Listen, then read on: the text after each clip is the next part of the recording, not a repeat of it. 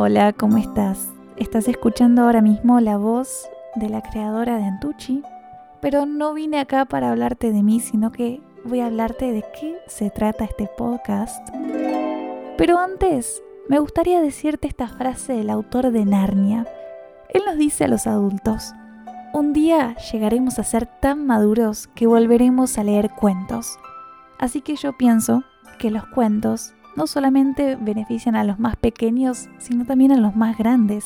Además, todos los niños tienen el derecho de contar con adultos que les lean y a su vez pienso yo que los adultos merecen recuperar un poco de aquella ternura y aquella inocencia que tanto caracteriza a los niños.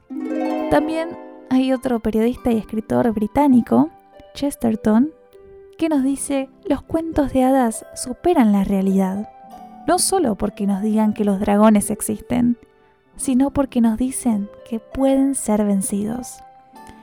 Así que ese es mi mayor objetivo acá, con estos cuentos, de darte un poco de aquella esperanza que tanto necesitamos, sobre todo en estos tiempos tan complicados.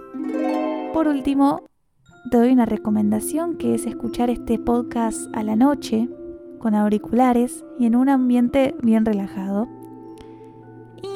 te doy una pequeña advertencia.